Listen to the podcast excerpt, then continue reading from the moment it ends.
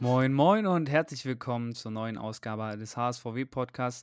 Immer noch dabei eure beiden Lieblings-Hosts. Ich glaube, das nennt man so. Menschen. Ich, Jonathan und Ich, Henry, herzlich willkommen. Schön, dass ihr auch jetzt nach Ende dieser harten Saison eingeschaltet habt und, und um unser Resümee der Saison ähm, zu hören und unsere einordnende Expertise dazu schon heiß erwartet. ja klar, von, von solchen Fachexperten wie uns, da, da sind alle heiß drauf, das endlich zu hören. Ähm, wir sind heute, normalerweise nehmen wir immer dienstags auf und veröffentlichen die Folgen dann mittwochs nachmittags. Heute haben wir ein bisschen später, also wir nehmen jetzt gerade Mittwoch auf, das heißt, die Folge, ihr werdet die auch etwas später hören. Entschuldigung ist dafür. Aber wir hatten ein langes und ähm, auch intensives Wochenende, von dem wir uns ein bisschen erholen mussten, Und weil ein wunderschönes. ich, wunderschön, weil ich war in Hamburg, wir haben uns getroffen und hatten wirklich ein ziemlich geiles Wochenende. Genau, es war ein sehr ereignisreiches Wochenende. Boot fahren, feiern, essen gehen. Ähm, alles war dabei, was so ein Wochenende eigentlich bieten kann. Es kam auch irgendwie, also es war auch sehr ereignisreich, dadurch auch sehr lang, aber halt nicht im negativen Sinne langweilig, sondern halt einfach lang, äh, weil so viel passiert ist, dass man manchmal überlegen muss, ach fuck, das waren ja wirklich nur zwei Tage oder zweieinhalb richtige Tage äh, in Summe, aber das ist schon echt cool gewesen insgesamt. Ja, es war super witzig. Für die Leute, die nicht das Wetter in Hamburg mitbekommen haben, es war super heiß und wir haben uns dann ähm, ein Tretboot gemietet mit mehreren Leuten und ähm, haben uns dann aufgeteilt auf die Tretboote. Und Henry und ich saßen zusammen in einem Tretboot, zusammen mit einem weiteren Kollegen, ähm, der gelinde gesagt noch ein paar mehr Kilos mit drauf bringt. Aber der Und- auch nochmal deutlich größer ist. Also der Typ ist 2,10 Meter groß und wiegt halt dementsprechend auch viel. Also er ist Ja, nicht ja. dick, sondern er ist einfach riesig und halt normal, würde ich fast sagen. Aber hat auf jeden Fall im Endeffekt dazu geführt, dass wir auf diesem Tretboot fast verbrannt sind, weil wir wirklich nicht von der Stelle gekommen sind. Wir haben uns irgendwie zwei Stunden abgestrampelt, um irgendwie so gefühlte 20 Meter die Binnenalster hinaufzukommen. Haben währenddessen dann ein paar ähm, ja, Tanken, ich weiß nicht, wie soll man das beschreiben, ja, so Art Bierstops, so Genau. direkt an der Alster gehalten. Haben uns äh, ja dann den Sonnenstich geholt und als wir dann zurück wollten, haben wir das dezent unterschätzt und wir haben wirklich nochmal drei Ewigkeiten gebraucht, um hier irgendwann dann wieder anzukommen. Es war Vor sehr, allem- sehr lustig. Vor allem war noch ein zweites Boot auch im Umlauf und das Boot war in jeglicher Hinsicht immer mindestens doppelt so schnell. Das heißt, wir mussten, weil wir das Boot auch früher bekommen haben, schon ein bisschen früher wieder los. Und das andere Boot, also wir sind halt literally so eine Dreiviertelstunde vorher los und die waren halt so 20 Minuten nach uns da. Und das war halt einfach so, okay, wir waren halt wirklich langsam, weil wir halt immer so eine Schräglage eigentlich im Wasser hatten. Es war auf jeden Fall sehr, sehr witzig. Ähm, und witzig war es auch, äh, ich habe viele unserer Zuhörer und Zuhörerinnen kennengelernt in Hamburg. Grüße gehen auf jeden Fall raus. Das war Ähm, so eine Art Fan-Treffen, kann man eigentlich War, war, war wirklich sagen. quasi Fan-Treffen. Ich glaube, mindestens 50 Prozent unserer Zuhörerschaft lief da am Wochenende rum. Äh, war auf jeden Fall sehr lustig. Hat äh, sehr viel Spaß gemacht. Auf jeden Fall. Es war wirklich ein, äh, ein schönes Erlebnis, euch auch mal alle in Farbe zu sehen. Nein, Spaß. nee, es war wirklich cool, also dass jetzt auch viele ähm, auch zu der Stimme manchmal ein Gesicht haben und so weiter. Ich glaube, das war halt wirklich ganz witzig, weil ähm, die Stimme dann doch weiter verbreitet war, als du vielleicht dachtest in meinem Freundeskreis. Ja, es war auf jeden Fall, ich hatte, ich hatte meine 20 Sekunden Ruhm auf jeden Fall zwischendurch mal. 20 Sekunden Ruhm hat auch der SV Werder Bremen bekommen, aber jetzt mach Boah, ich mal würde würd schon sagen, mehr Ruhm. Also, um das vielleicht mal einzuordnen, an dem Tag, als Navigator, aka der Weltspieler, bei Werder Bremen unterschrieben hat, saß ich im Zug auf dem Weg nach Hamburg. Ähm, und das ICE-WLAN war gelinde gesagt extrem scheiße. Also wirklich, man wurde alle zwei Sekunden rausgekickt und deswegen bin ich irgendwann in den Flugmodus gegangen und habe halt nur noch bei Netflix mir so gedownloadete Serien angeguckt. Und irgendwann bin ich dann aus diesem Flugmodus wieder raus und hatte wirklich also so viele Nachrichten auf meinem Handy, also abgesehen von Push-Nachrichten von den Apps, aber auch super viele Direct-Messages, so von wegen, oh mein Gott, hast du das gesehen? Und ich konnte es nicht glauben. Also ich hatte schon von dem Gerücht am Abend vorher mitbekommen, aber als ich dann gesehen habe, dass Navigator tatsächlich bei Werder Bremen unterschrieben hat, ich war irgendwie komplett euphorisch und äh, die ganze Zugfahrt war danach für mich gerettet. War egal, mit Verspätung, alles egal. Zugfahrt war super danach. Hauptsache, ähm, der Transfer war eingetütet und für Bremen echter Coup, kann man schon so sagen. Ähm, man muss auch dazu aber, glaube ich, auch immer sagen, dass die Verletzungshistorie bei dem Spieler, der vor allem letztes Jahr sehr gebeutelt war, plus halt jetzt auch ähm, die, die Aussicht darauf, erstmal wieder Hauptsache zu spielen und dann wahrscheinlich die Connections zu Jans dann dazu geführt haben, dass Bremen halt so einen guten Transfer machen konnte. Ähm, und man aber auch, glaube ich, nicht unterschätzen sollte, dass es auch ein gewisses Grundrisiko mitbringt, weil irgendwie da, glaube ich, schon eine sehr lange Verletzungshistorie auch mitgeschleppt wird, was nichts daran ändert, dass es halt ein Spieler ist, der für 60 Millionen damals zu Liverpool gegangen ist und in der Premier League und in der Champions League halt Stammspieler war und da teilweise, bis er sich halt dann länger jetzt verletzt hatte. Also für Bremen rein potenziell halt wirklich ein super Transfer und auch ein bitter notwendiger Transfer. Aber da kommen wir später halt vielleicht noch gleich kurz drauf. Mhm. Ähm, aber wirklich, Cater kann ich selbst dem Nordrivalen, auch wenn ich es ungern tue, nur beglückwünschen. Ja, es ist vor allem also wirklich. Ähm so einen Spieler, den kriegst du ja nicht, wenn er top performt. Du musst darauf hoffen, dass er eine Delle kriegt aus Bremer Sicht, damit so jemand überhaupt dran denkt, zu einem Verein wie Werder Bremen zu kommen. Klar hatten wir jetzt hier auch nochmal das Glück, dass äh, mit Jans halt der, äh, der Mann jetzt auch bei uns in der Verantwortung ist, der damals auch Cater zu Salzburg geholt hat und da noch zu, über diese Connection verfügte.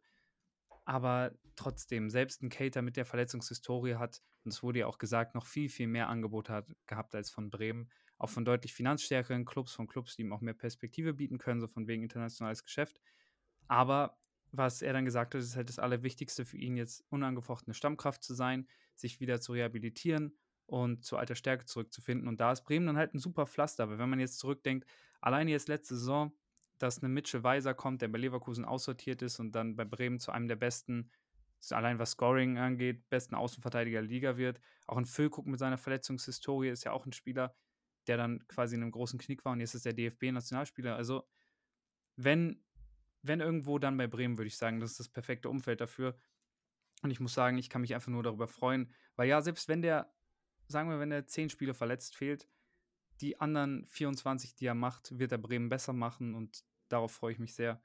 Und vor allem, wenn du dann, wenn man dann bedenkt, ähm, es wird jetzt da zumindest das, was rausgekommen ist, so ein bisschen, er soll wohl rund 1,5 Millionen Gehalt kriegen. Ähm, bis 2026 hat er jetzt Vertrag. Wahrscheinlich gibt es da irgendeine Weiterverkaufsklausel wovon man nichts genau weiß, aber das sind einfach auch Fakten, die sind okay, weil dafür, dass so ein Spieler von Liverpool kommt, würde man eigentlich denken, der will viel, viel mehr Gehalt. Aber die, die Grunddaten sind okay, der sprengt nicht das Gehaltgefüge und der kann sich da, glaube ich, dann auch gut integrieren, ohne jetzt diesen Superstar-Flavor die ganze Zeit zu haben. Genau. Ähm, der Superstar-Flavor ist bei ihm auf jeden Fall nicht sonderlich hoch. Muss ich, finde ich einfach, also ich finde, er macht da auch einen relativ bodenständigen Eindruck, auch dieses Butter bei die Fische, was ja die äh, Bremer immer hochladen. Werder TV, mein Liebster. Werder TV, genau. ähm, das war schon ähm, auch eine Sache, wo er dann gar nicht so unsympathisch rüberkam, obwohl er natürlich mit einem Trikot spielt, was Unsympathischkeit, Unsympathismus, Unsympathie fördert. So. ja, aber, guck mal, bei Bremen ist es wirklich so, du kannst eigentlich einen Transfer erst als bestätigt ansehen, wenn dieses Butter bei die Fische kam, darauf warten immer alle. Und äh, ich habe das mir natürlich dann noch im Zug direkt angeguckt über Datenvolumen. Da wurde das gerne für geopfert. Und ich finde, der wirkt halt super bodenständig, so super zurückhaltend, hat ja auch das ganze Interview auf Deutsch geführt. Ja, gut, ähm, aber er hat auch äh, drei Viertel seiner Karriere in Deutschland gespielt. Also beziehungsweise im deutschsprachigen Raum, also mit Salzburg und mit Leipzig. Ja, aber insgesamt muss man jetzt einfach gucken, äh, wenn man, wenn man jetzt guckt, der hat für Liverpool halt, wie du es gesagt hast, ich hatte jetzt irgendwas gehört von wegen, er hätte über 100 Pflichtspiele verpasst wegen Verletzungen. Ähm, letzte Saison halt nur acht Spiele gemacht, insgesamt nur knapp 300 Minuten, dabei keine Scorer. Das sind echt sehr maue Zahlen, aber wenn man alleine guckt, die Saison vorher hat er 40 Spiele insgesamt für Liverpool gemacht, wettbewerbsübergreifend. Jetzt auch nicht mit Scorern krass überzeugt, aber das zeigt zumindest, es ist möglich, Navigator auch für eine Saison über einigermaßen fit zu halten.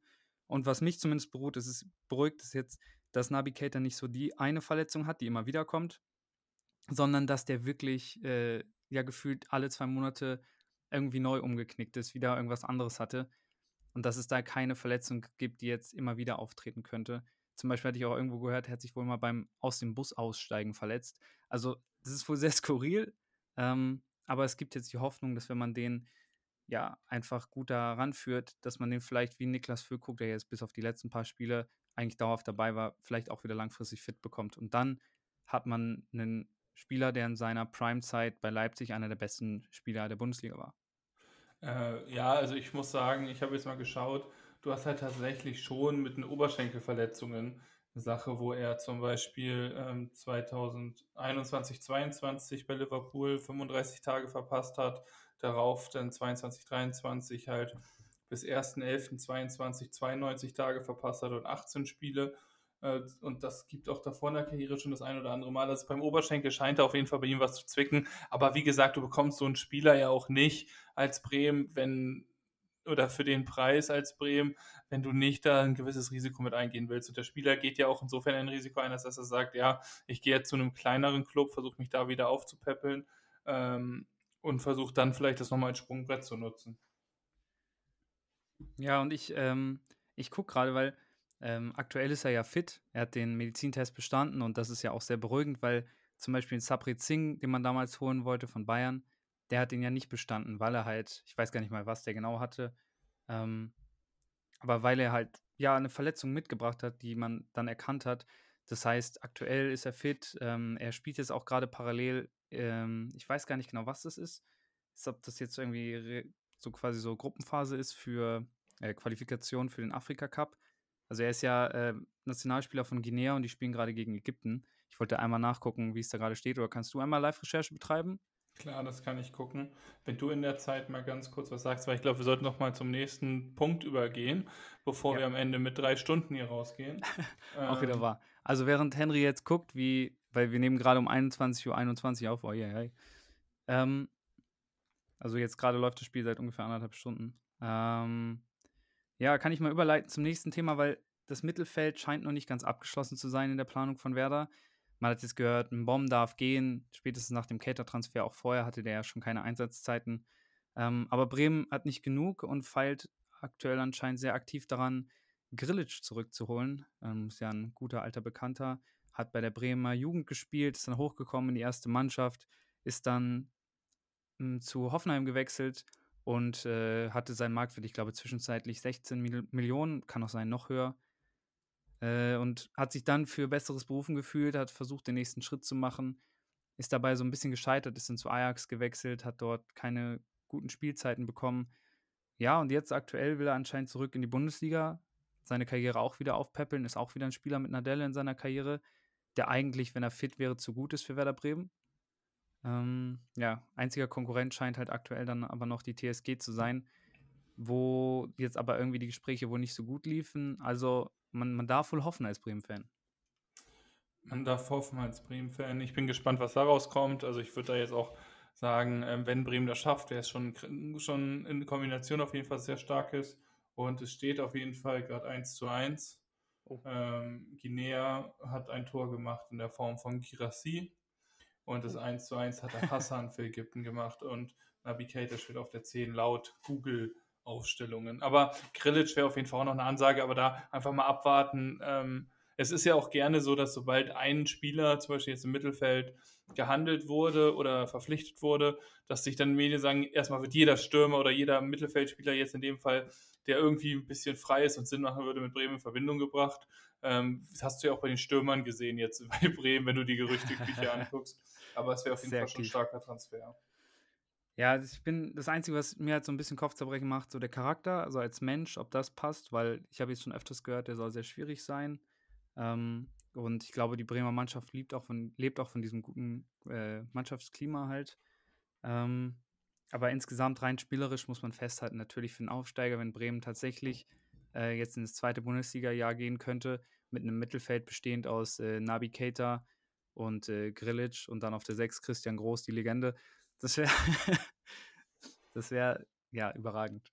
Ich bin sehr gespannt. Ich bin auch sehr gespannt und vor allem, ähm, worauf ich auch nochmal zu sprechen kommen wollte, dieser Cater-Transfer, der kann ja jetzt auch wirklich ein bisschen Signalwirkung haben. Wir haben jetzt die zwei Ausstiegsklauseln von Weiser und von Duxch, die für uns halt morgen am 15. auslaufen. Und aktuell gibt es zumindest noch keine Gerüchte. Das heißt, die Bremer Fans können die Daumen drücken, dass das vielleicht über den, äh, ja, bis in die nächste Saison hineinreicht dass wir auch mit Duxch und Weiser nächstes Jahr planen können. Und vielleicht ist ja wirklich dieser Cater-Deal am Ende etwas, was dann auch so Spieler wie Duxch oder Weiser eine Perspektive aufzeigt, dass Bremen halt nach vorne möchte, gute Spieler verpflichtet und jetzt auch nicht ähm, ja, stagniert, sondern sich weiterentwickelt und den Kader wirklich qualitativ sehr gut verbessert. Ja, in erster Linie ist das gut für Bremen, wenn die nicht gezogen wird. Andersrum heißt es ja auch noch nicht zwingend, dass sie bleiben. Also es reicht ja oft, Ähm, dann wäre halt die Abstieg Aufstiegsklausel läuft ab, aber dann können sie halt frei verhandeln. Und dann ist halt ein Weiser wahrscheinlich deutlich teurer, denn, also wird wahrscheinlich dann, wenn er jetzt dann nicht für die feste Ablöse geht, sondern frei verhandelbar, würde ich schätzen, für 7,5 Millionen. Wenn das jemand auf den Tisch legt, dann sagt Prämie auch, hier, hier, ähm, nimm ihn mit. Ähm, ja, natürlich. Da reicht es ja oft dann so, wenn man das kennt man ja, wenn diese ähm, Transferlawine einmal ins Rollen kommt. Also wenn irgendein riesen Rechtsverteidiger zum Beispiel wechselt, dann wechselt der nächste, dann wechselt der nächste und am Ende ist halt auch den Bremen irgendwo unten in der Nahrungskette, denen auch der Rechtsverteidiger geklaut werden könnte und die bedienen sich dann wieder der, irgendwo anders in der Zweitliga oder was auch immer. Und das ist ja immer so ein bisschen diese Reihenfolge.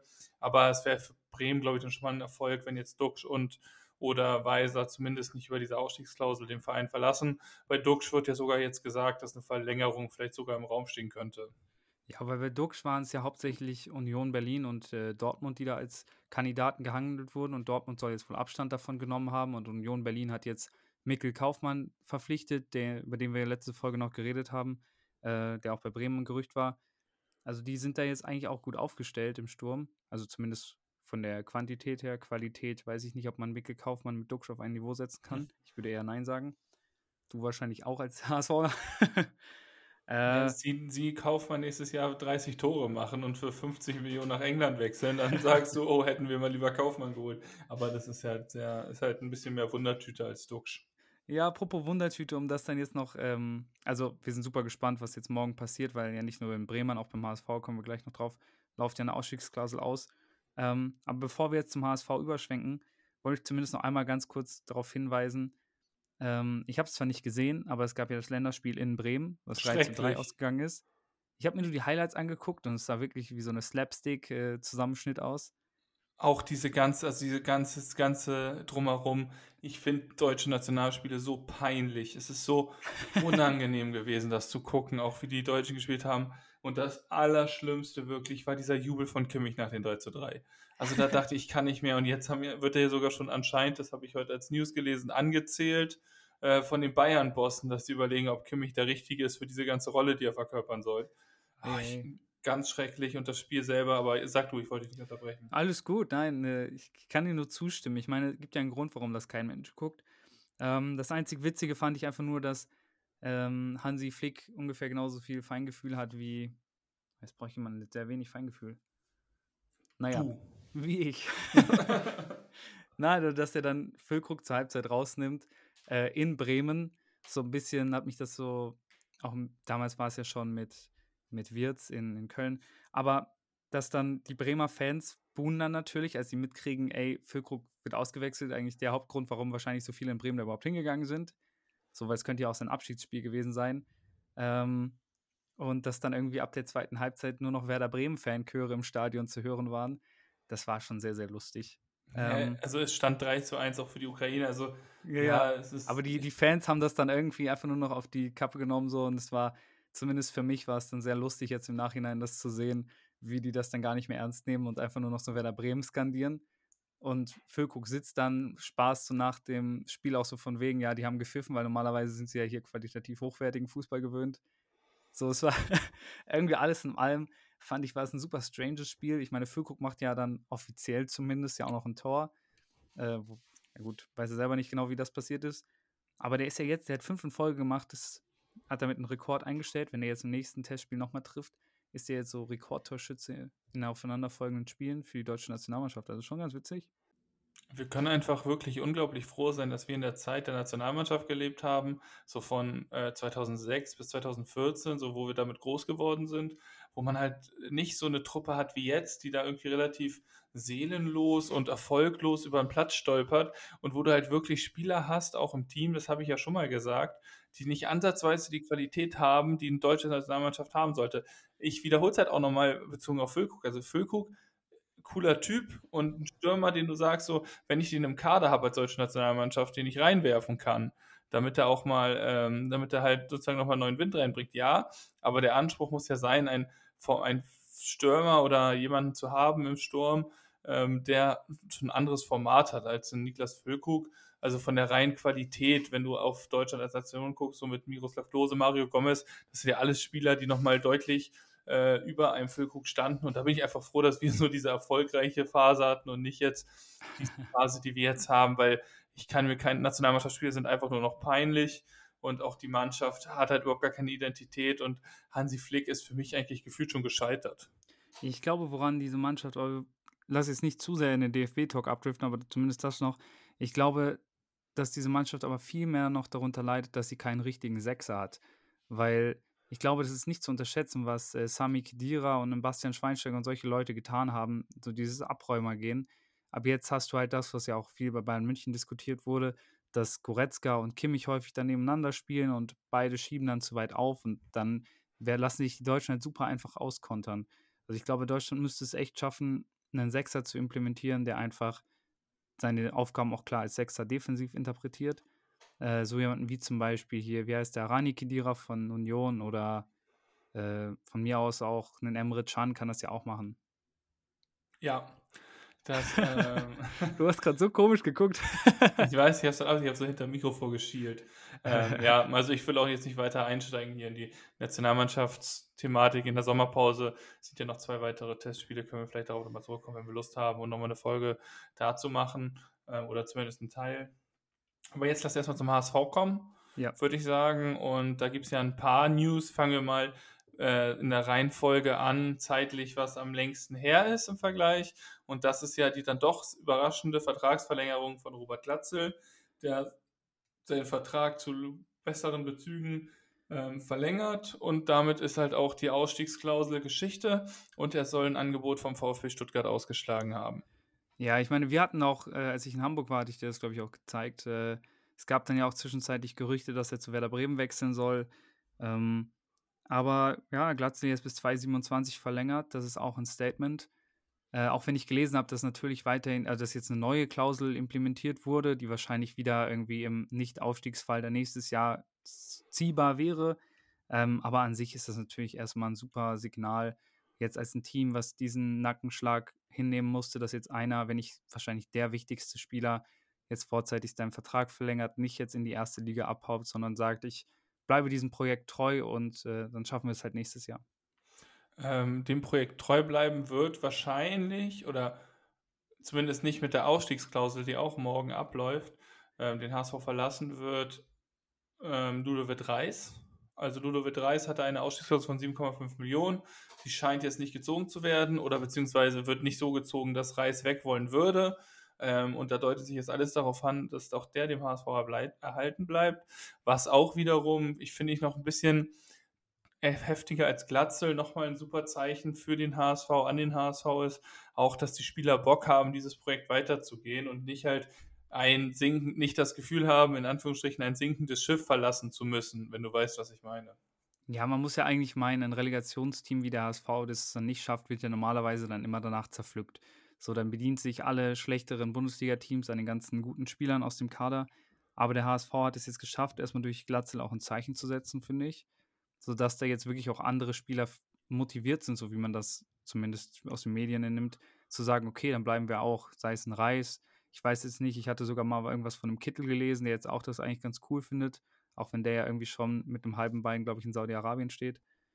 Ähm, ja, aber es ist zumindest einfach ein sehr, sehr gutes Zeichen und ähm, ich glaube, als HSV-Fan kann man richtig happy sein, dass diese Mannschaft anscheinend wirklich einen guten Team-Spirit hat und dass dieses Projekt einfach weiter verfolgen möchte. Ja, also Daniel Heuer Fernandes ist ja noch eine Personalie. Der soll wohl in Portugal sehr hoch gehandelt werden, teilweise. Auch bei einigen Top-Clubs, wahrscheinlich dann als so eine Art Backup-Keeper. Das ist was, wo ich sage, wenn er sich das erfüllen will, den Traum, könnte ich ihm das nicht mal übel nehmen. Er ist ja Portugiese und wenn er da ähm, die Chance nutzen wollen würde, um nochmal in seinem Heimatland beim Club, zu, auch wenn nur die zweite Geige zu spielen in der Champions League oder was auch immer, dann würde ich ihm das da nicht verübeln. Aber ich glaube, auch bei ihm ist es so, dass da die Zeichen nicht extrem doll auf Abschied stehen.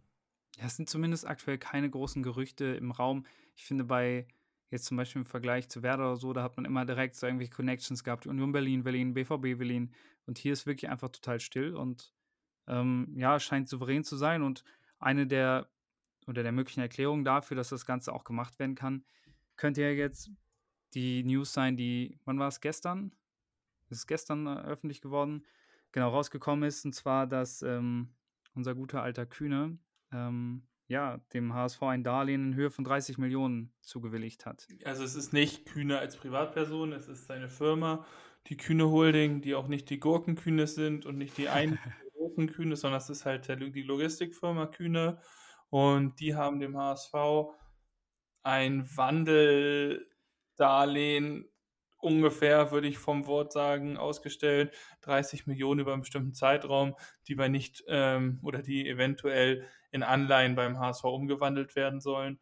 Und wie Klaus Michael Kühne selber sagt, Ziel von dieser Investition in den HSV ist es, ähm, auch andere Interessenten noch anzulocken, die auch noch Geld in den HSV stecken und so halt den HSV als Investitions als Investitionsgrundlage äh, zu stärken und ähm, interessanter zu machen. Ja, man sollte jetzt nicht den Fehler machen zu denken, dass das Geld wie damals Windhorst in Berlin, so von wegen hier nehmt mal, macht mal was damit, ähm, sondern dass der Kühne das natürlich auch wieder haben will. Der möchte Profit damit machen.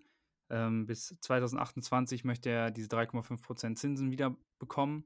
Ähm, das Geld mit 3,5% Zinsen, ansonsten, wie du gesagt hast, halt ähm, Anteile.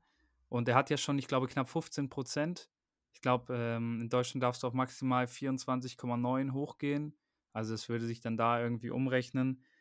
Aber trotzdem, auch wenn es natürlich ein Darlehen ist, ist es jetzt erstmal eine, eine Möglichkeit für den HSV, liquide zu agieren. Natürlich werden die 30 Millionen jetzt nicht alle in Spieler gesteckt und in neue Verträge, aber trotzdem ist das jetzt erstmal ein Paket, was dem HSV, glaube ich, sehr helfen wird, vor allem jetzt auch bei Vertragsverlängerung und generell sich zu stabilisieren und halt nicht von diesem ähm, Nichtaufstieg halt runtergezogen zu werden, sondern genau im Gegenteil, das jetzt als Chance zu nutzen, diese Mannschaft weiter zu festigen und dann mit diesem Darlehen dann auch noch neue Inputs reinzubringen.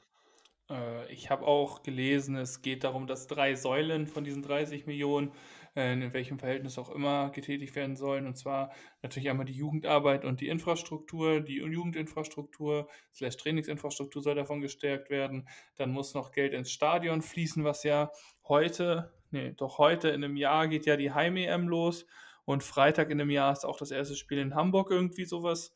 Ähm, und da fließt dann auch noch viel Geld rein, weil das Stadion dann noch ein Großteil oder nicht renoviert werden muss komplett, aber wo halt Verbesserungen vorgenommen werden müssen und dann halt noch eine weitere Achse in Spielerverpflichtungen bzw. Vertragsverlängerung oder halt in jegliche Art von Personalsachen. Ähm, und da bin ich gespannt, wie das ausgegeben wird und wie der HSV das Geld nutzen kann. Das ist für mich aber auch ein Zeichen, dass es eben kein Geld ist, um zu überleben, wie jetzt bei der Hertha zur Lizenz ähm, die zur Lizenz, zum Lizenzerhalt notwendig sind, sondern dass der HSV, das habe ich auch gelesen, über die letzten fünf Jahre, glaube ich, einen Transferplus von 37 Millionen erwirtschaftet hat. Das Zweitligist sehr, sehr stabil. Und in ganz Deutschland ähm, die fünftbeste Transferbilanz hat über die letzten fünf Jahre. Also irgendwie nur Mainz, Dortmund, Freiburg und irgendwer noch. Ich habe mir die Statistik nicht näher angeguckt. Auf jeden Fall gibt es noch ein paar, die drüber sind. Aber der HSV hat auf jeden Fall in den letzten fünf Jahren gelernt, auch mit dem Geld besser umzugehen und auch besser zu wirtschaften. Was natürlich auch nur möglich ist, weil ähm, jede Woche 57.000 Gestörte im Schnitt 40 Euro für eine Karte ausgeben. Aber ich finde die Nachricht trotzdem witzig, wenn man sich vor Augen führt, dass Kühne irgendwie nach seinem ersten Engagement beim HSV gesagt hat, Zitat, schlechteste Investition meines Lebens. Ähm, aber naja, er scheint das Ganze ein bisschen überdacht zu haben. Und für alle es Leute. sind auch andere Leute an den Machthebeln, muss man ja auch wirklich sagen. Also, ja.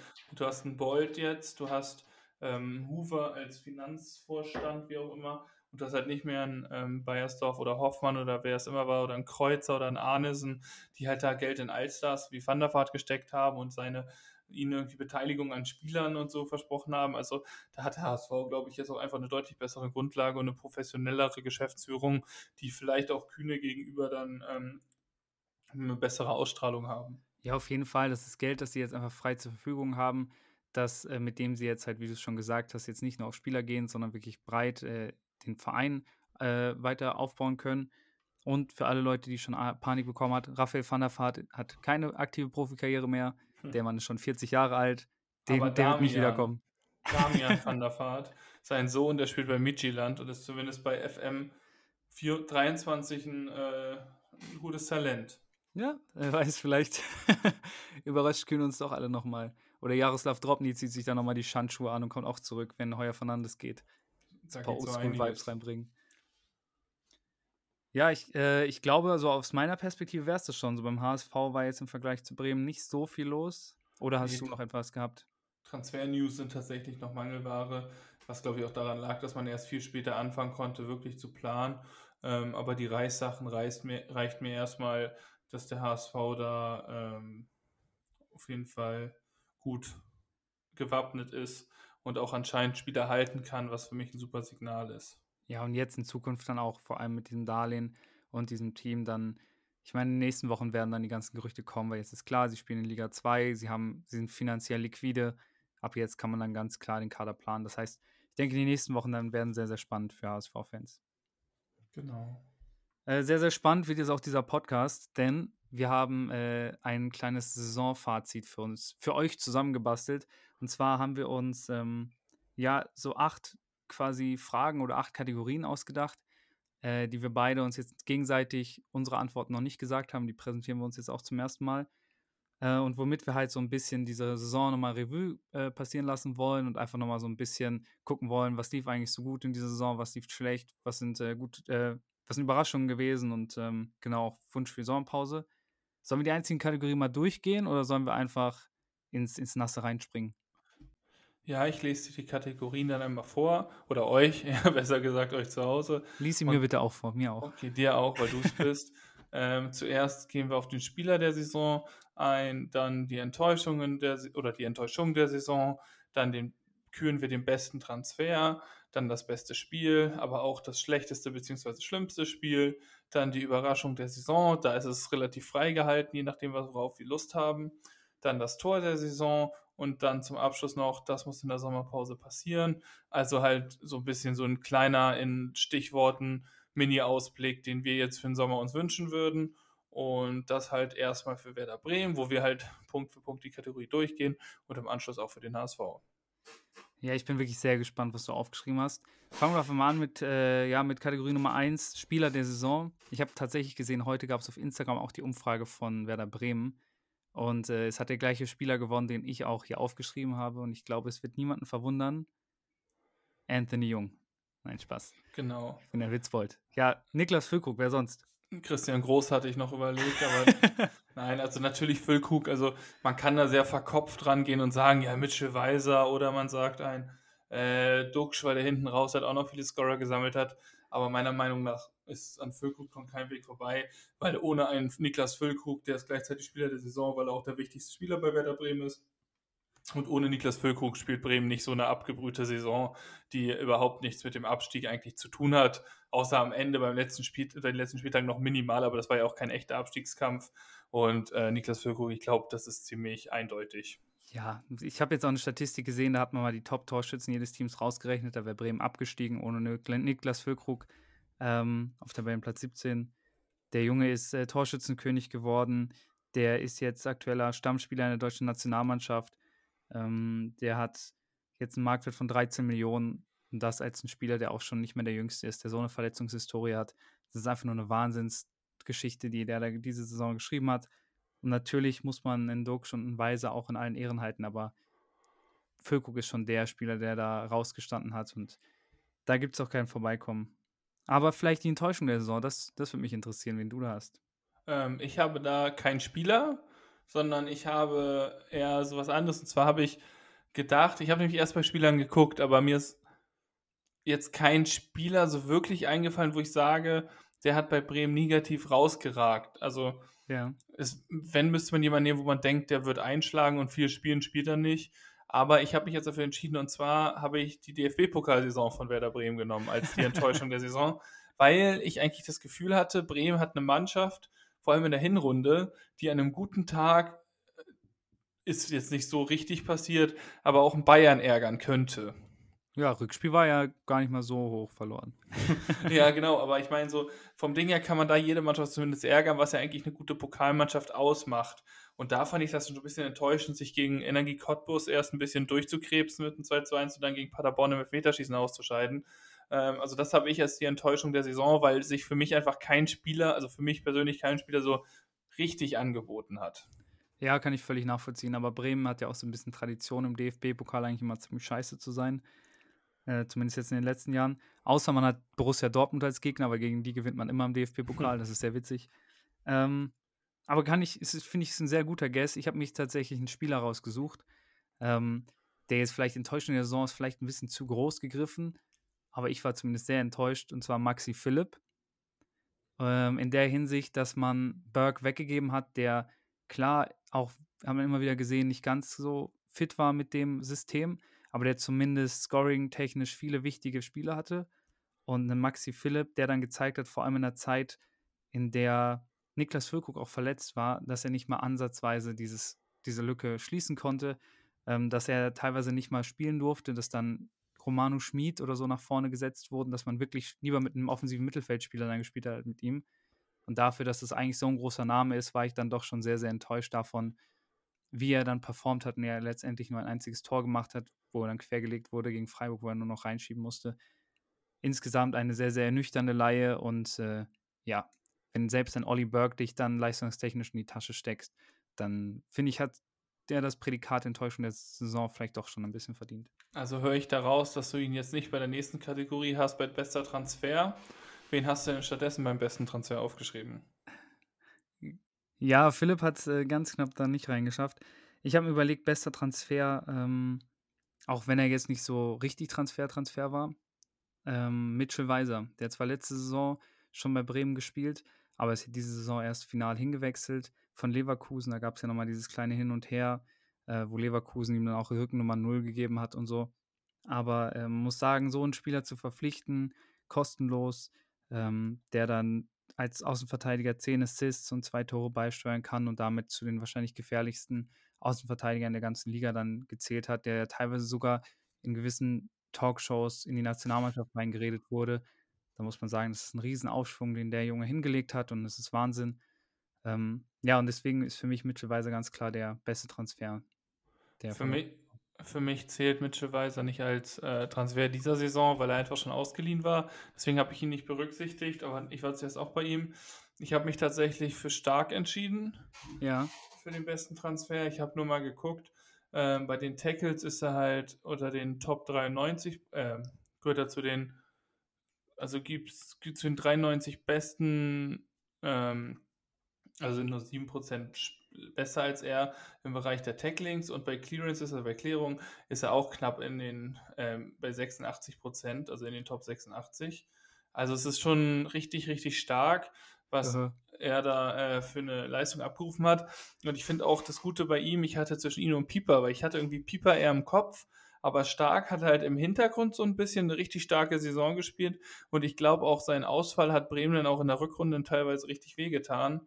Ähm, und deswegen habe ich mich für ihn als besten Transfer entschieden. Aber finde ich auch cool, weil äh, Pieper hat ja dann auch zwischenzeitlich nicht mehr gespielt ähm, und Stark hat ja dann irgendwann vor allem in der Rückrunde diese zentrale Innenverteidigerrolle eingenommen und die wirklich eigentlich sehr, sehr gut ausgeführt.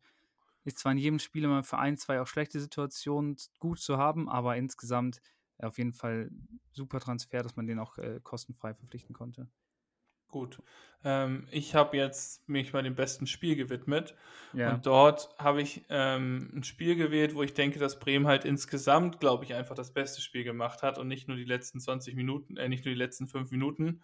Und zwar habe ich mich für das 5 zu 1 gegen Gladbach entschieden, wo Bremen eigentlich nach allen Regeln der Kunst äh, Gladbach so vorgeführt hat, ja fast schon. Ja, ja, und auch wirklich richtig richtig äh, ein gutes Fußballspiel gemacht hat und wo ich auch sage, das war für mich das Spiel, wo Bremen wirklich am nächsten dran war, äh, an dem, was ihre Top-Leistung in der Saison auch war.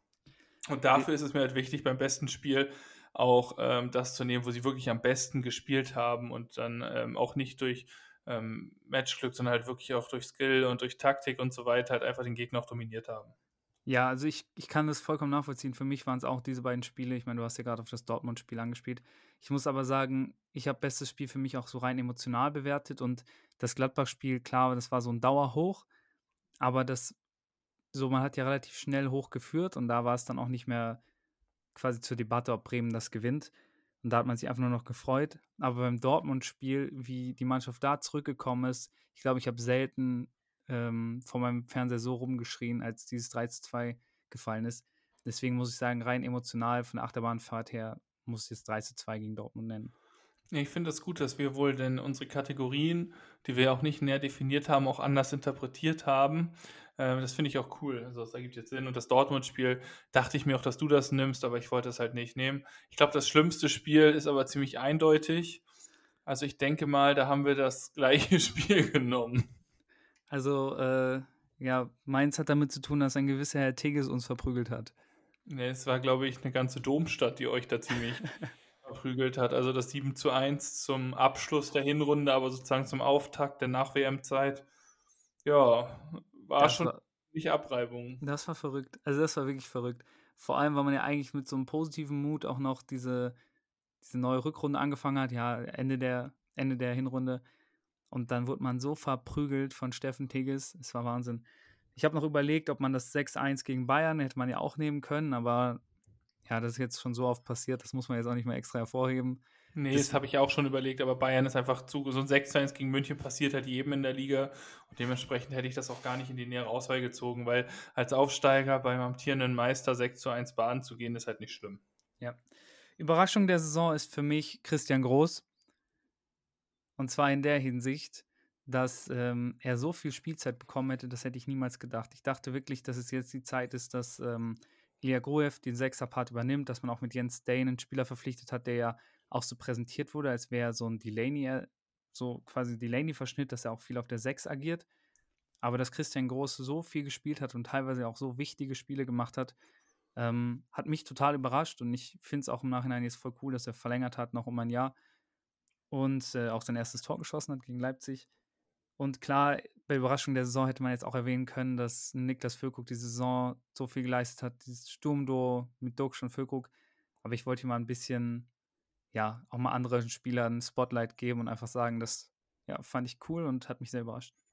Ich habe bei der Überraschung der Saison tatsächlich ein Spiel gewählt, und zwar das überraschendste. Und das war tatsächlich ja das 3 zu 2 von Bremen in Dortmund nach 2-0 Führung, weil das für mich einfach schon so die größte Überraschung war und weil ich da halt auch nicht aufs, auf die hässlichen Vögel gehen wollte, sondern halt äh, irgendwie habe ich an das Spiel gedacht, weil das ist ja schon das nach 70 Minuten beim ähm, großen Favoriten das Spiel noch ähm, so zu drehen und in der Nachspielzeit so zurückzukommen, auch so mit so random Torschützen wie Buchanan und Burke, das ist einfach, finde ich, eine riesen Überraschung und da dachte ich halt irgendwie sofort dran, als ich über die Kategorie nachgedacht habe. Hey, auch Niklas Schmidt, ich glaube, der wusste vorher Stimmt. gar nicht, dass man mit dem Kopf Tore erzielen kann. Das war, das war einfach nur f- pure, ähm, ja, purer Wahnsinn. Das war so toll. Und ich glaube, Niklas Schmidt ist auch eine gute Überleitung. Hast du ihm das Tor der Saison gegeben? Ich habe Niklas Schmidt das Tor der Saison gegeben. Eieiei. Aber nicht das gegen Dortmund. Nein, das ging Bayern. Ja, ja. ja, das war schon. Aber ich hatte Buchanan gegen Dortmund in der engeren Auswahl zum äh, Tor der Saison für Bremen. Ich hatte noch Duxch gegen Stuttgart, aber ich finde halt, dieses Tor von Schmidt war halt einfach so perfekt in Winkel mit diesem Knuckleball-Flair. Damit kriegst du mich halt in so einer Situation mehr als mit so einem Schlenzer. Ähm, und das waren so die Tore, die ich überlegt hatte, Christian Groß. Dafür war der Ball einfach eindeutig zu doll abgefälscht, als dass man ihm sowas geben könnte. Also ich muss sagen, meine engere Auswahl war zwischen äh, Schmidt, was du jetzt gewählt hast, dann äh, Groß gegen Leipzig war bei mir auch sehr hoch im Kurs. Das fand ich so cool, das Tor. Ähm, Duxch gegen Stuttgart natürlich, dieser schöne angeschnittene Schuss. Ich fand auch noch das äh, Tor von Jung gegen Bayern sehr gut. Einfach so, wie es herausgespielt war, das beim 6 zu 1 zum zwischenzeitlichen 1 zu 1, als wir alle dachten, wir hätten eine Chance. Ähm, tatsächlich gewonnen hat bei mir aber das Tor der Saison ist für mich das 3 zu 2 von Olli Burke gegen Dortmund. Und das ist nicht das schönste Tor der Saison, aber es ist das schönste, auch wenn man überlegt auf bestes Spiel, das ist das emotionalste Tor der Saison gewesen, weil das Niklas Schmidt-Tor zum Beispiel, das war zwar ein wunderschönes Tor, aber ja, Bremen hat trotzdem das Spiel verloren. Genau wie bei Groß oder bei Jung. Deswegen, das war auch noch einfach so wichtig, wie er sich dann da durchpowert, ich glaube, gegen Schotterbeck. Ähm, deswegen ist das für mich das Tor der Saison. Okay, fair enough. Ähm, ja, wir haben jetzt das sind drei Kategorien insgesamt dann zusammen dieses Spiel irgendwie berücksichtigt, aber es ergibt ja auch Sinn. Ähm, ich weiß gar nicht, warte, du hattest Überraschung der Saison angefangen, ich dann bei Tor der Saison. Jetzt sag du mal, das muss im Sommer passieren. Was, ähm, was sind da deine drei Schlagworte, die du so sagen würdest? Neuer Linksverteidiger, Mhm. das steht bei mir sehr weit oben auf der Liste. Dann ähm, dass man die Verträge von Weiser, Lücke und Duxch zumindest vereinzelt halten kann, dass man nicht alle drei verliert. Und ich persönlich fände es auch noch super, wenn man ähm, einen, ja, einen wirklich guten Sechser noch dazu bekommt. Das wären für mich die drei wichtigsten Positionen, wo Bremen nachlegen muss und womit man dann, glaube ich, sehr gut aufgestellt wäre. Ich habe mir überlegt, einmal ähm, das Scouting und sowas zu nutzen, um halt die möglichen Abgänge, die nur mal im Raum stehen, zu, gut zu kompensieren.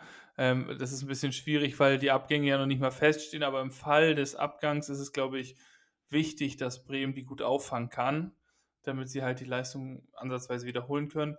Und dann, ich habe es ein bisschen ähm, genereller aufgestellt, dass man auch sagt, die Breite ist halt das große Problem und vor allem die Breite im Mittelfeld ähm, die Bremen, glaube ich, in der zweiten Saisonhälfte auch ein bisschen das Genick gebrochen hat.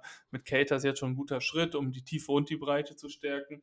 Aber ich glaube halt, Bremen muss halt im Mittelfeld, wie du ja auch sagst, auf der 6 zum Beispiel nochmal deutlich nachlegen ähm, und ähm, einfach auch da besser rotieren zu können, auf Ausfälle reagieren kann.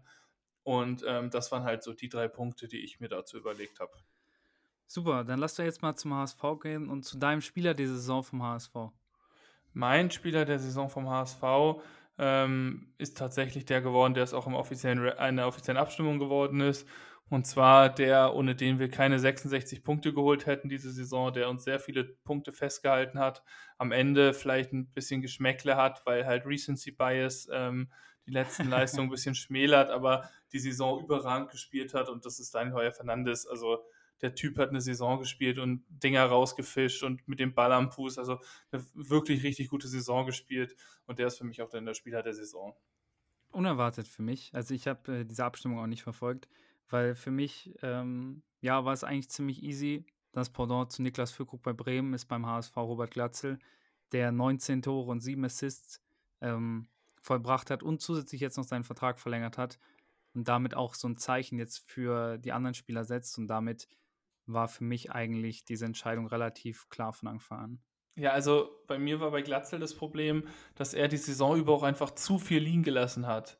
Ähm, also er hat seine 19 Tore gemacht und er hätte noch viel, viel mehr machen müssen eigentlich. Also er hatte noch viele Chancen und alles haben wir auch ein paar Mal im Podcast drüber geredet, wenn du dich zurückgesinnst, wo ich immer meinte, man weiß ja. nicht, wieso er nicht erste Liga spielt, dann im nächsten Spiel vergibt er 300-prozentige. und dadurch sind halt, glaube ich, auch ein paar Punkte verloren gegangen. Und deswegen finde ich halt Glatzel hat nicht, hat eine gute Saison gespielt, das will ich gar nicht in Frage stellen, aber er kann noch viel mehr und ich glaube, Heuer Fernandes ist einfach essentieller für diese Mannschaft gewesen. Sonst hatte ich als Honorable Mensch hatte ich halt noch Reis, den habe ich dann aber nicht genommen, weil er halt hinten raus dann ein bisschen abgeflacht ist. Aber was der so vor allem so in dieser mittleren Saisonphase gespielt hat, war ja auch absolut absurd. Der hat ja auch acht Saisontore und so weiter. Ja. Also super. Enttäuschung der Saison habe ich mich ähm, primär erstmal für Vuskovic entschieden.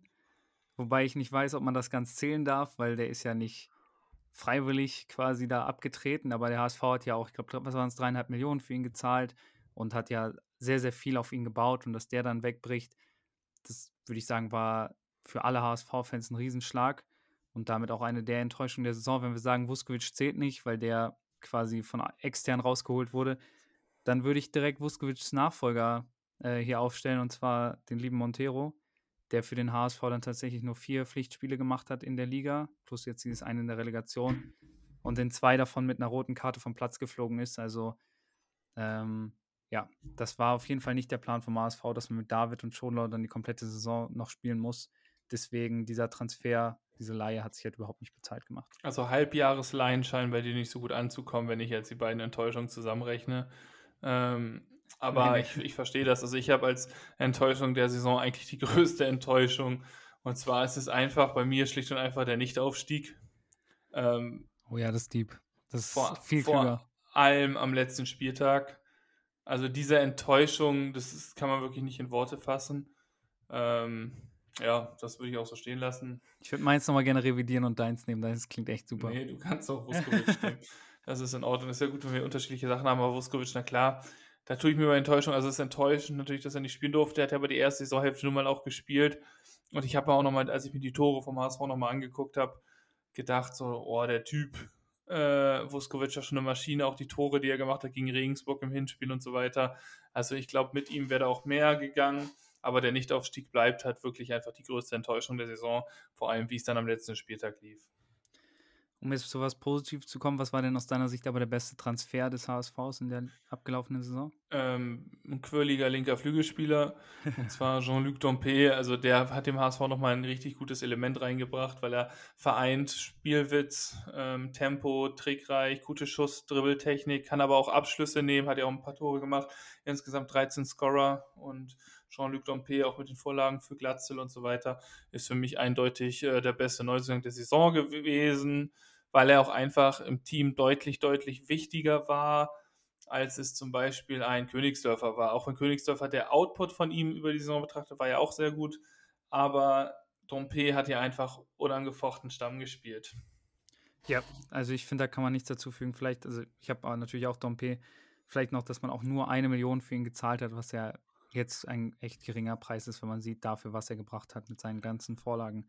Ähm, war auf jeden Fall eine super Ergänzung fürs Team. Äh, und Dompe war auch mit äh, verantwortlich für meiner Meinung nach das beste Spiel diese Saison. Und das war für mich äh, das Spiel, wo wir beide zusammen im Stadion waren. Und zwar das Spiel gegen Regensburg, wo der HSV 5-1 gewonnen hat, nochmal die Aufstiegshoffnung äh, an sich gerissen hat. Parallel hatten ja die anderen beiden Vereine nicht gewinnen können. Äh, ich weiß noch, dass du danach damals sehr, sehr hyped war. Es war, glaube ich, auch vom Fußballerischen her eine der besten Leistungen des HSV der ganzen Saison. Und ich muss sagen, ja, das war für mich dann aus diesen ganzen Gründen mit Abstand das beste Spiel. Das war ein super, super gutes Spiel. Ähm, ich habe mir gedacht, du nimmst das, deswegen habe ich mir ein anderes ausgesucht. Und ich habe mir zwar das, die Ostereiersuche im Hannoveraner Tor ausgesucht, und zwar das 6 zu 1 zu Hause, äh, weil es auch einfach ein gutes Spiel war, wo der HSV hoch gewinnt von Anfang an dominiert, aber es war halt irgendwie ähm, als Heimspiel, wo ich auch im Stadion war, ähm, wollte ich nicht auch Regensburg sagen, weil ich mir irgendwie gedacht habe, dass du das nimmst. Deswegen wollte ich nochmal ein anderes Element reinbringen. Regensburg war super, aber ich habe halt einfach mal Hannover gesagt, weil es halt noch ein Tor höher ausgefallen ist. Ja, das ist auch ein gutes Argument. Das schlimmste Spiel, ähm, da habe ich mich entschieden für ein Spiel, ich weiß nicht, ob du das hast, ehrlich gesagt, und zwar ist es am dritten Spieltag war das der dritte Spieltag relativ früh also in der Saison. Nicht. Ähm, und zwar war es eine Heimniederlage gegen Rostock und dieses Gesamt, Gesamtumfeld des Spiels. Es war wenige Tage nach dem Tod von Uwe, das erste Heimspiel nach dem Tod von uns Uwe. Ja. Es war eine wahnsinnig emotionale Atmosphäre im Stadion. Die Spieler waren angefasst, alle sind ja mit diesen Sondertrikots aufgelaufen, Sonder-T-Shirts. Es war eine Riesenbürde für, die, für das ganze Stadion, für die Spieler. Ähm, und der HSV wirkte wie gelähmt, das Spiel war nicht gut. Rostock macht 90 plus 3, dann auch noch das 1 zu 0. Ähm, also das 0 zu 1, gewinnen das Spiel und es war einfach insgesamt ein wahnsinnig schl schlimmes Spiel, ähm, sowohl sportlich als auch gefühlstechnisch für jeden Hamburger. Also ein Spiel, was lange in Erinnerung bleibt, aber nicht wegen positiver Emotionen. Also ich habe mir als schlimmstes Spiel hatte ich als erstes tatsächlich überlegt, einfach den 1-0-Sieg gegen Sandhausen am letzten Spieltag zu nennen. Einfach nur wegen der emotionalen ähm, Folgen für die ganzen HSV-Fans. Dachte dann aber, okay, wenn man das als Spiel selber betrachtet, war es ja jetzt, gab es Schlimmere. Und da habe ich für mich, wenn, man, wenn wir uns schon äh, mit Nordderbys befassen, das Hinspiel aus dieser Saison genommen, dass wir zusammen geguckt haben in der Kneipe, wo der HSV 3 0 verloren hat, Schonlau mit einer roten Karte runtergegangen ist und äh, ich mich auch noch daran erinnere, dass du damals auch mental runtergegangen bist. Ähm, ja, und das war für mich jetzt so, vor allem auch gegen St. Pauli dann 0 zu 3 zu verlieren und in dem Spiel auch wirklich chancenlos. Ähm, ja, das war schon einer der tiefsten Momente der Saison. Ja, das ist auf jeden Fall. Ich habe das auch nicht, hatte ich natürlich auch überlegt, wegen der roten Karte, die früh im Spiel fällt, auswärts, plus Pauli brennt bei so ähm, Derbys halt auch immer mal ganz besonders und die gewinnen halt vor allem immer die Derbys, wo sie selber eine scheiß Serie spielen. Also die Hinserie war ja Schmutz von Pauli, die Rückserie war richtig gut und natürlich gewinnen die dann das Hinspiel gegen den HSV. Ähm, ja, es war auf jeden Fall auch ein schlimmes Spiel, da stimme ich dir zu. Was ist denn deine Überraschung der Saison? Das ist jetzt vielleicht ein gewagter Call und da wird mir wahrscheinlich auch äh, kaum jemand zustimmen. Aber meine Überraschung der Saison ist Sonny Kittel. Und zwar in der Hinsicht, dass der Spieler schon von allen abgeschrieben war und dann so stark zurückgekommen ist und so wichtig war, ähm, dass ich schon sagen würde, er war jetzt im, im hinteren Teil der Saison der beste Mittelfeldspieler, den der HSV hatte. Und ähm, für mich ist diese Kategorie einfach nur wirklich, was hat einen wirklich überrascht, womit hat man nicht gerechnet. Und ich habe zumindest nicht damit gerechnet, dass Sonny Kittel überhaupt nochmal zurückkommt und wenn er zurückkommt, dass er so zurückkommt und nochmal so wichtig ist. Und jetzt sogar ja noch nicht mal dieser Transfer fix ist, dass er jetzt sicher weggeht, sondern wer weiß, vielleicht sogar noch die Überraschung kommt, dass er bleibt. Genau, ähm, ich bin gespannt, ob er bleibt. Also ich glaube halt, man müsste eigentlich mal den Schlussstrich ziehen, aber das ist eine andere Geschichte. Für mich, was mich am meisten überrascht ist, ist, dass das wertvollste Asset vom HSV äh, die halbe Saison nicht mitspielen kann, weil Dopingvorwürfe im Raum steht. Also ich habe als Überraschung äh, der Saison, dass Vuskovic einfach gesperrt ist. weil ich meine, überraschender geht's, glaube wer rechnet damit so. Ja, ja. Ähm, deswegen habe ich das gewählt. Und was auch wahnsinnig schmerzhaft ist, aber halt auch wahnsinnig überraschend. ähm, beim Tor der Saison müsstest du jetzt weiternehmen. Mach ich weiter oder du? Ich, mach, mach du mal. Ich glaube, okay. ich habe gerade äh, Überraschung ja angefangen. Stimmt, hast recht. Ähm, ich habe zwei in die engere Auswahl genommen. Eigentlich drei, wenn du Benisch noch mit reinnimmst. Oh, ich hatte auch drei. Benisch gegen Bielefeld, so Hammer von da hinten, so Flatterball. Ähm, das war ein ganz schönes Tor. War ich ja auch im Stadion. Ähm, dann natürlich noch ähm, zwei eigentlich, die für mich Kopf an Kopf waren. Und das ist einmal äh, Königsdörfer gegen Hannover, dieses Tor, wo er in der, in der Nachspielzeit war es ja, glaube ich, schon der 2 zu 1 Siegtor macht gegen Hannover mit einem Dribbling über einen halben Platz äh, wo er auch noch zwei Spieler aktiv ausspielt. Das war ganz monströs, das muss ich sagen. Ähm, aber bei mir ist es wirklich dieses Ding gegen Pauli von äh, Jonas David, der da einen Ball rausholt, ihn ins Knick, in Knick schweißt, wo eigentlich gar kein Platz ist. Ähm, Im Spiel, wo auch das Stadion dann explodiert. Also, das ist für mich das Tor der Saison. Ich finde es super witzig, weil ich kann dir das vielleicht hier rein zeigen. Ich habe mir so Notizen gemacht, aber sieht man schlecht. Ne, egal. Ähm, ich habe tatsächlich mir eine Top 3 aufgeschrieben und die ist exakt die gleiche wie deine. Ich habe auf Platz 3 Storf von Benisch gegen Bielefeld, auf 2 Königsdorfer gegen Hannover, aber das, ja, dieser Banger von David gegen Pauli, kombiniert mit diesem Spiel an sich, diesem Rückspiel, das ja auch noch so verrückt war, ist für mich das Tor der Saison für den HSV. Ja, also es war wirklich ähm, ein tolles Tor. Was sind denn, was würdest du jetzt sagen, unser, unsere achte Kategorie, was muss passieren, was muss der HSV machen? Also ich glaube, das ist äh, nach meiner Enttäuschung der Saison relativ obvious, was für mich ähm, am wichtigsten ist, und zwar die Verteidigung, dass der HSV dort ähm, sich neu aufstellt. Es ist super wichtig, Schonlau ähm, einen erfahrenen und sehr guten Innenverteidiger jetzt an die Seite zu stellen. Dann noch wichtiger ist es fast, ähm, auf der Außenverteidiger, ich würde sogar sagen, auf der Rechtsverteidigerposition nachzubessern. Ich glaube, wenn man ganz oben mitspielen möchte, sollte man gucken, dass man jetzt einen Ersatz für Haier bekommt und je nachdem, das halt so in Klammern, ob wenn Reis und Kittel gehen sollten oder einer von beiden, sollte man im offensiven Mittelfeld auf jeden Fall nachlegen. Ja, ähm, ich habe eigentlich genau das gleiche wie du. Als allererstes die Außenverteidiger. Du brauchst einen Rechtsverteidiger, der auch schon gutes Zweitliganiveau hat, mindestens. Da musst du dich umschauen, musst du jemanden finden, dass du halt einen Haier auch wieder als Feuerwehrmann in der Innenverteidigung oder auf der Sechs oder als Rechtsverteidiger aufstellen kannst. Aber halt den Luxus hast, dass jemand anderes den Stammplatz hat.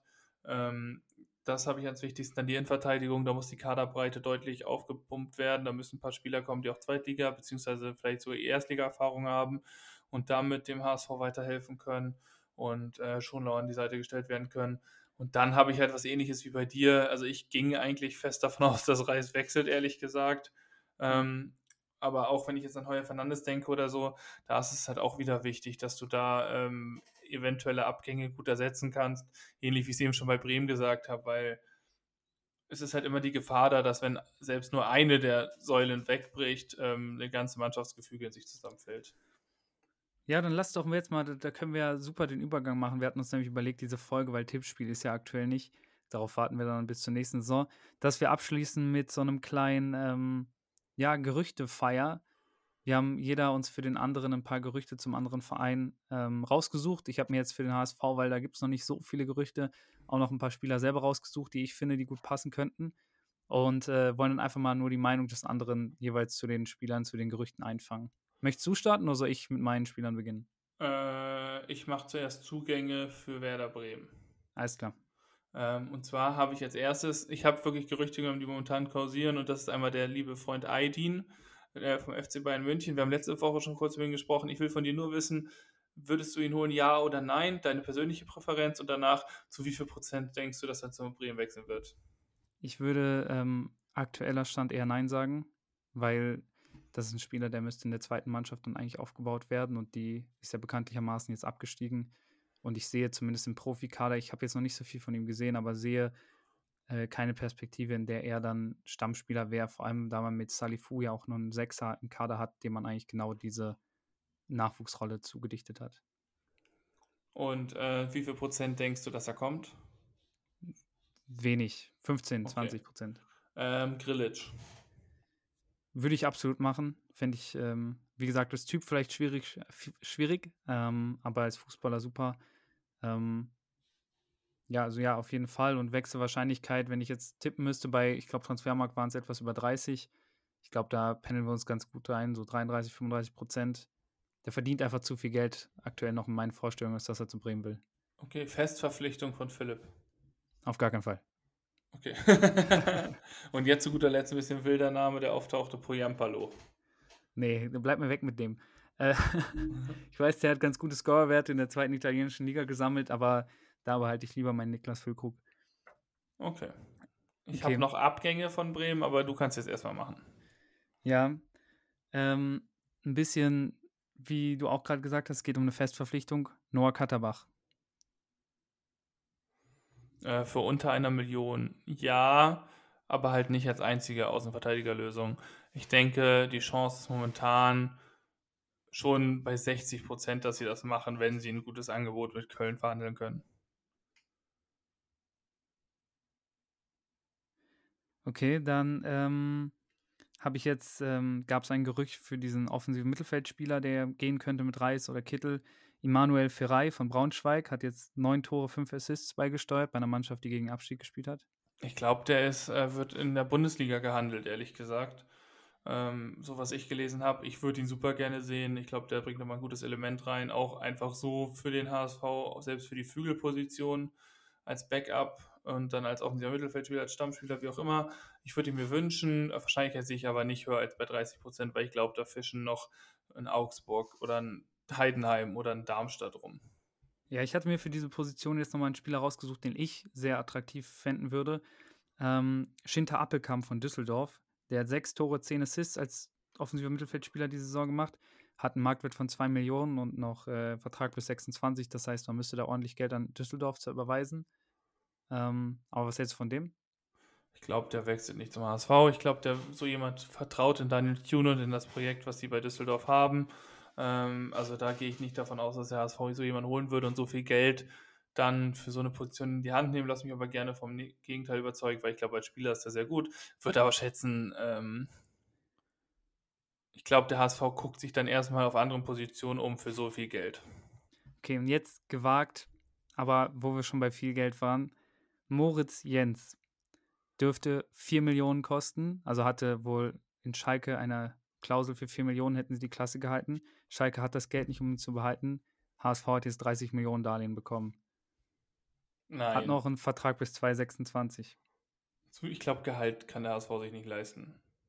Glaubst du nicht? Schalke hat sich das auch leisten können. Ich glaube nicht, dass Schalke, Schalke Gehalt zahlt. Schalke in der Bundesliga zahlt mehr Gehalt, als der HSV jetzt an Gehalt zahlt nach sechs Jahren zweiter Liga. Es wäre auch schlimm, wenn nicht. Ähm, ich glaube, der ist zu teuer. Ich würde ihn natürlich mit Kusshand nehmen, aber ich glaube, das ist ziemlich unrealistisch.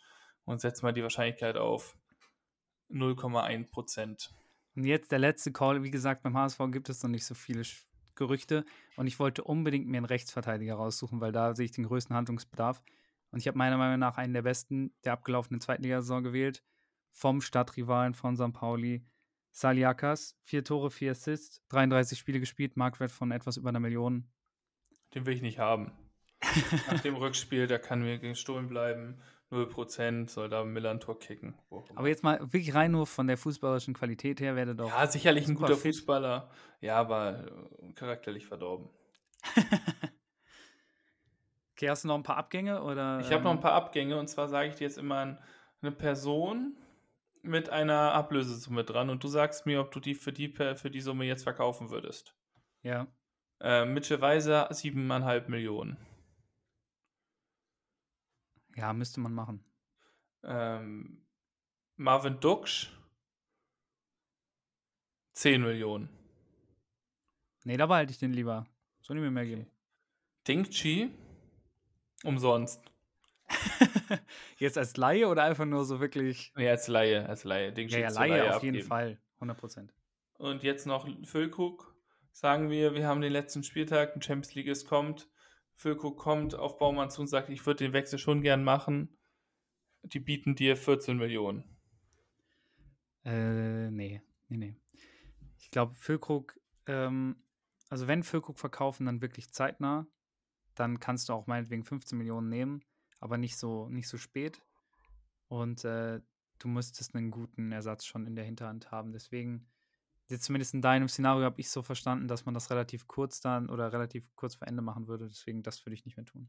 Okay, gut, super. Das, ja, dann haben wir da das. Dann haben wir auch unsere Saisonabschlussfolge im Kasten. Wir halten euch auf dem Laufenden, was unsere Projekte für die ähm, Winterpause angeht, äh, für die Sommerpause angeht. Hinterlasst uns gerne Ideen für Konzepte, Spiele, besondere Folgen oder was auch immer, die ihr mal hören wollt. Ähm, da können wir gerne uns mal was überlegen. Wir können uns noch mal zwei Leute dazu holen und wir machen so eine Art Spiele-Edition mit so Spielerraten und was auch immer. Auf sowas hätte ich auch mal Bock. Ähm, slidet uns mal in Ja. DMs, sagt mal Bescheid, schreibt auf WhatsApp, ihr habt ja die Nummern eigentlich. Und ähm, ich Und wenn nicht, euch- schreibt uns, dann kriegt ihr sie. Genau, egal wer. Äh, ich wünsche euch eine wunderschöne Restwoche. Genießt die Folge, obwohl sie ein bisschen verspätet kommt. Und Jonathan, hau mal ein paar schöne letzte Saisonworte raus. Es war mir ein Fest, sehr viel Spaß gemacht. Ich freue mich schon auf die nächste Folge, dann nächsten Mittwoch und auf die ganzen neuen äh, Konzepte, die wir uns bis dahin überlegen. Es war mir eine Freude. Macht's gut. Wie immer, gut Kick. Haut rein. Bis dann. Ciao.